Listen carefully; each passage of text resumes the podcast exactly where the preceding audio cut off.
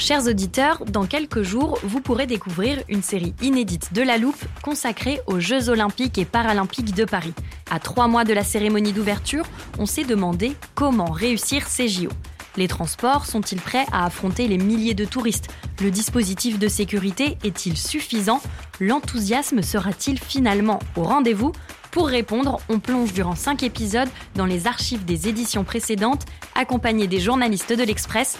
C'est à retrouver à partir du 13 mai sur toutes les plateformes d'écoute. It's that time of the year. Your vacation is coming up. You can already hear the beach waves, feel the warm breeze, relax, and think about work. You really, really want it all to work out while you're away. Monday.com gives you and the team that peace of mind. When all work is on one platform and everyone's in sync, things just flow wherever you are. Tap the banner to go to Monday.com.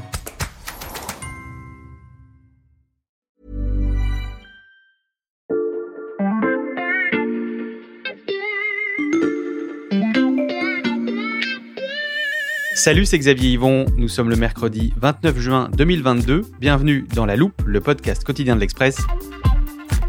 Allez, venez, on va écouter l'info de plus près.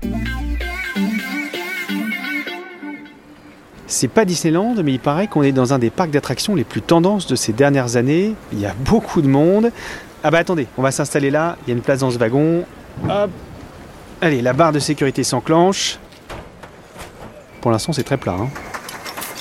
Ah, ah, ça y est, ça commence à monter. Waouh, presque à la verticale. Et ah, ça redescend aussi sec. Hein? Mais ça remonte d'un coup. Et ça descend de plus en plus rapidement. Et ça s'arrête pas. Mais c'est quoi ça? Le manège voisin vient de s'écrouler? Celui d'à côté aussi. Et nous, on redescend encore.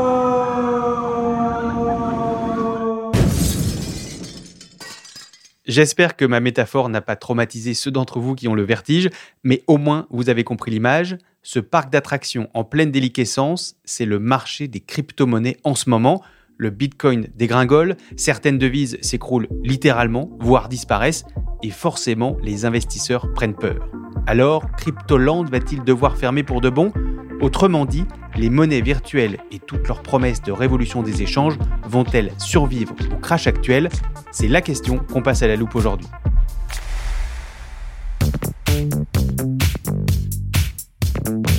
Alors moi je te préviens Xavier, tu ne me fais pas monter sur un grand 8, euh, je déteste ça. Ne t'inquiète pas, on va observer les montagnes russes de crypto à distance. Salut Maxime. Salut Xavier. Maxime recoquillé du service économie de l'Express. Euh, nos auditeurs ont sûrement déjà entendu plein de chiffres très alarmants qui illustrent l'ampleur de la chute des cryptos. Mais nous, on va partir d'une histoire, celle d'un certain Do Kwon. C'est qui? Alors, De Kwon, c'est un ingénieur euh, sud-coréen d'une trentaine d'années. Je dirais même un brillant ingénieur, puisqu'il étudie euh, donc l'informatique à Stanford, une université euh, très réputée en Californie.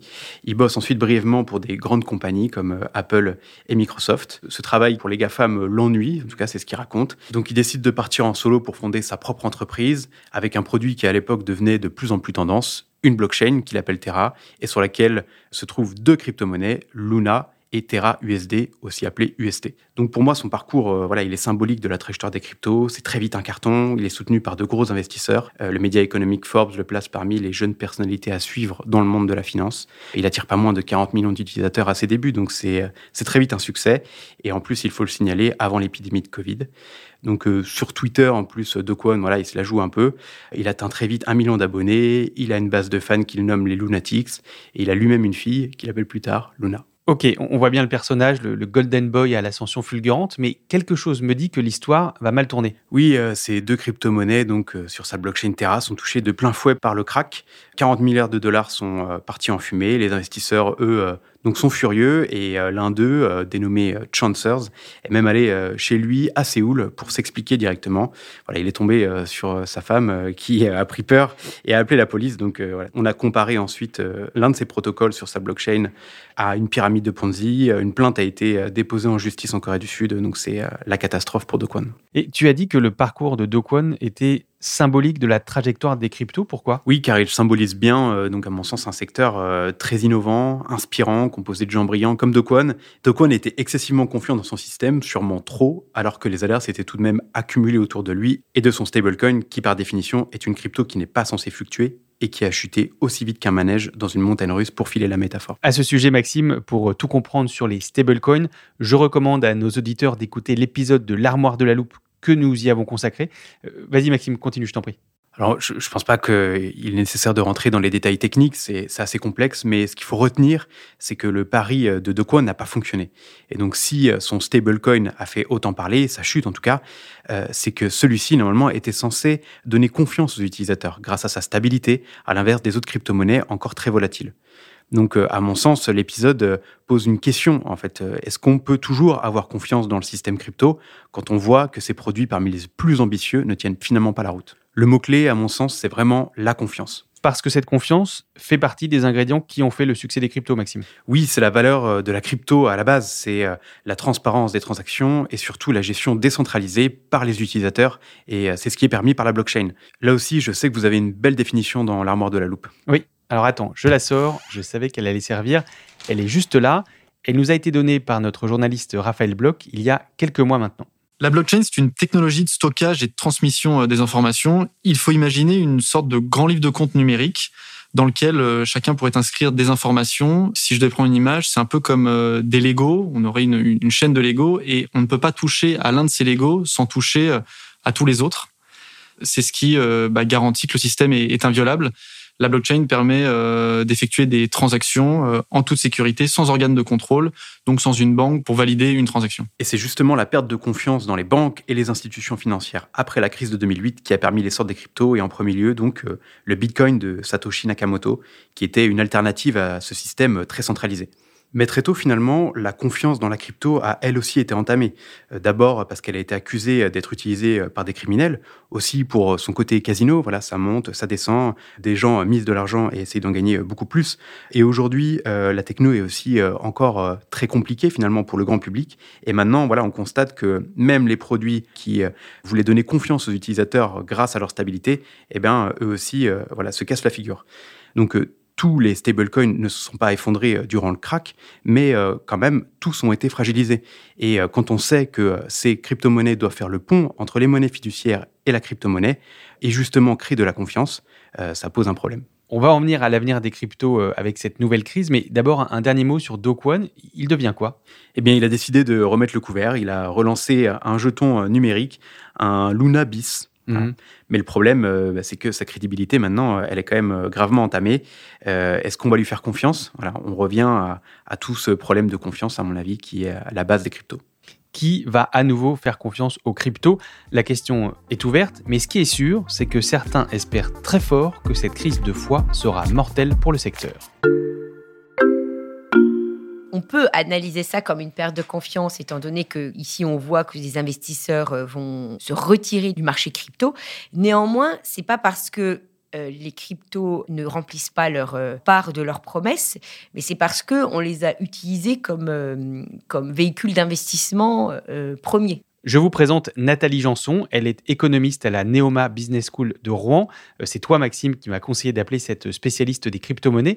Ce que dit Nathalie Janson, c'est que les cryptos ont été utilisés jusqu'à présent majoritairement à des fins spéculatives. Oui, parce qu'elles étaient utilisées pour euh, trouver du rendement à une époque où l'argent était abondant. Bon, tu le sais parce que euh, vous avez consacré un épisode de La Loupe euh, à ce sujet. voilà, nous vivions dans une époque d'économie casino où l'argent coulait à flot à cause des taux d'intérêt très faibles, etc. Oui, sauf qu'avec l'inflation et la remontée des taux d'intérêt, justement, cette période est terminée. Ça, Béatrice Mathieu, la chef du service économie de l'Express, nous l'a bien expliqué dans un épisode plus tard que la semaine dernière.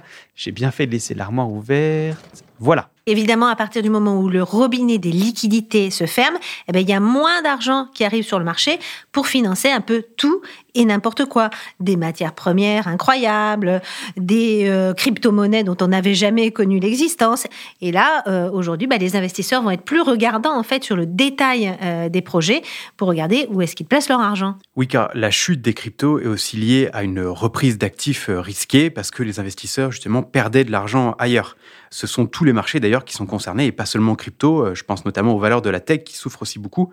C'est pourquoi euh, des experts comme euh, Nathalie Janson pensent que cette crise est en fait plutôt conjoncturelle et pas structurelle. Mais pourtant, d'autres analystes, eux, sont déjà en train d'écrire quasiment la nécrologie des cryptos. Dans l'Express notamment, attends, je retrouve voilà, j'avais corné la page de l'interview de Hamish Macrae, le chroniqueur économique britannique connu pour ses analyses prospectives.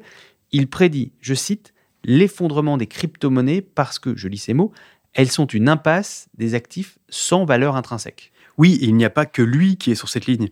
Euh, dernièrement, euh, il y a eu des personnalités comme Bill Gates, mais aussi euh, Christine Lagarde, donc la patronne de la Banque centrale européenne, qui critique aussi vivement les crypto-monnaies et assure qu'elles ne sont pas viables. D'abord, je dirais que c'est pas une monnaie. C'est un actif hautement spéculatif sur lequel s'enrichissent ou s'appauvrissent les uns et les autres, mais pour moi, c'est pas une monnaie du tout. J'ai demandé à Nathalie Janson ce qu'elle pensait de ces critiques contre les crypto-monnaies.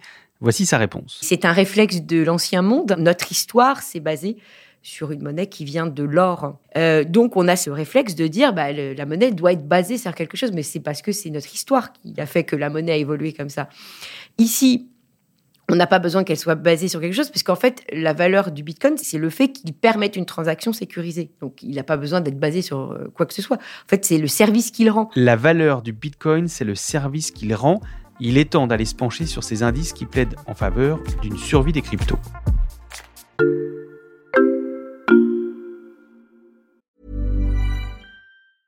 Hiring for your small business? If you're not looking for professionals on LinkedIn, you're looking in the wrong place. That's like looking for your car keys in a fish tank.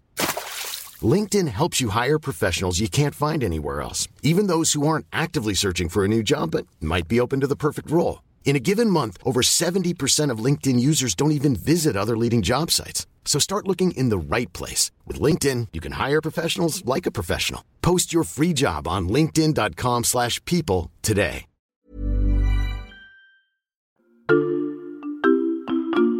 Le Bitcoin est monnaie officielle du Salvador depuis septembre dernier. Payer son pain, ses carottes ou ses impôts en Bitcoin, c'est désormais possible au Salvador. Deux monnaies ont aujourd'hui cours légal, le dollar américain et le Bitcoin. Le Bitcoin, monnaie officielle désormais en Centrafrique. Voilà la Centrafrique donc qui, qui passe le pas à son tour. Le Bitcoin adopté comme monnaie légale par euh, deux pays, ça, c'est plutôt un signe positif pour les crypto-monnaies, Maxime. Mais pas que, euh, parce qu'en en fait, il y a déjà 300 millions d'utilisateurs euh, dans le monde, dont des utilisateurs dans ces deux pays, euh, certes. Mais voilà, c'est ce fameux service rendu qui attire. Voilà, c'est une alternative, le Bitcoin, pour une population qui ne dispose pas de compte bancaire. Et c'est aussi une solution, voilà, pour eux, de faire des transferts d'argent rapides, peu cher finalement par rapport aux monnaies euh, traditionnelles. Mais euh, au niveau des États, il y a évidemment aussi un, intérêt, c'est celui de ne plus dépendre euh, d'une monnaie, par exemple comme le dollar pour le Salvador. Après, on peut voir que dans des moments de crise, là je pense par exemple à l'Ukraine lors de la guerre, le Bitcoin a été utilisé pour acheter des armes. Est-ce qu'il y a d'autres éléments, Maxime, qui plaident en faveur d'une survie des crypto-monnaies? Alors, toutes ne survivront pas, mm. comme euh, celle de Do Kwon.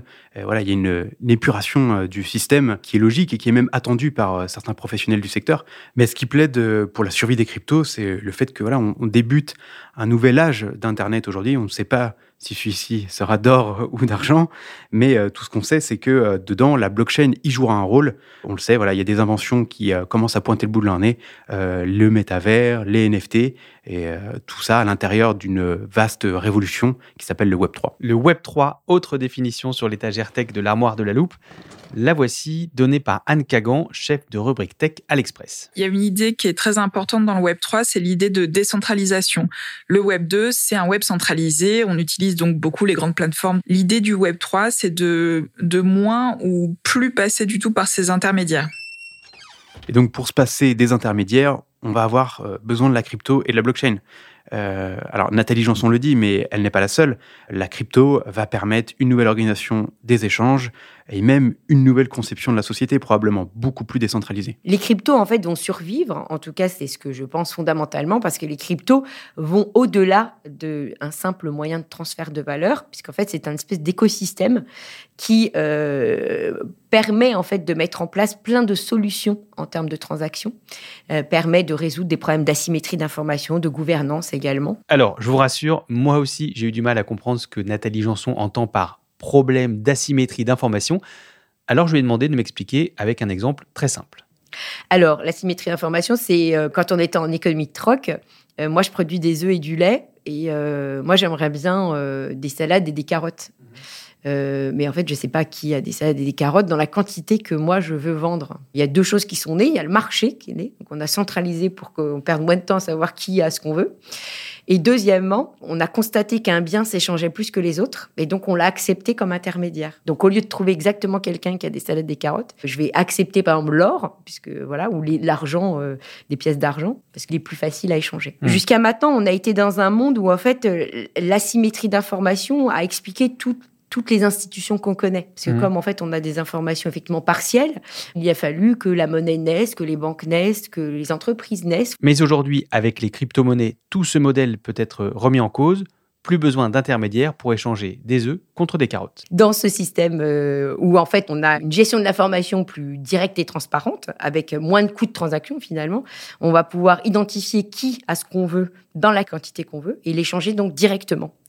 On se dispensera de monnaie et d'endroits centralisés, on va trouver les marchandises. C'est comme vous voyez avec l'économie de Uber, enfin des apps, hein, en fait vous allez repérer tout de suite qui a ce que vous voulez. Donc euh, on pourrait presque revenir à une, économie de troc finalement. Cette vision optimiste n'est quand même pas pour demain. Euh, D'abord, euh, attention quand même à la confiance. On en a parlé. Des cracks, il y en aura d'autres, mais des deux coins de bis, euh, ce n'est pas forcément souhaitable.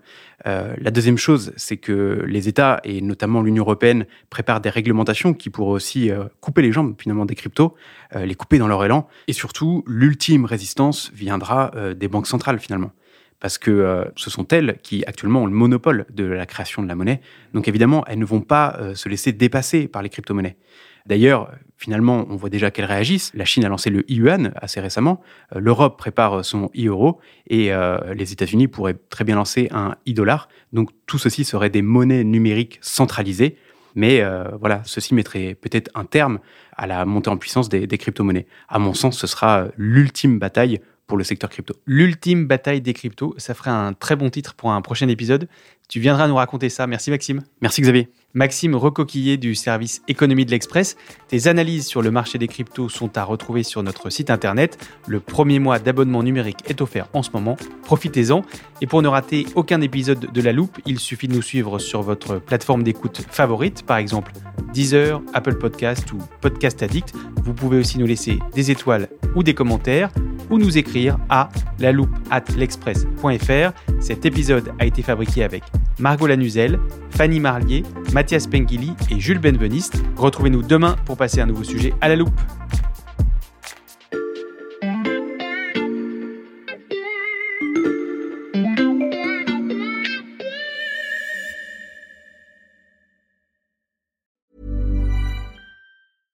Want flexibility? Take yoga. Want flexibility with your health insurance? Check out United Healthcare Insurance Plans. Underwritten by Golden Rule Insurance Company, they offer flexible, budget friendly medical, dental, and vision coverage that may be right for you. More at uh1.com. When your skin feels nourished and glows, you radiate confidence. Osea makes giving your skin a glow up easy with their clean, clinically proven Mega Moisture Duo. This seaweed powered duo features two of Osea's best sellers, Undaria Algae Body Oil and Undaria Collagen Body Lotion. Glow from the inside out. Get 10% off your first order with code GLOW at OseaMalibu.com. That's O S E A Malibu.com code GLOW.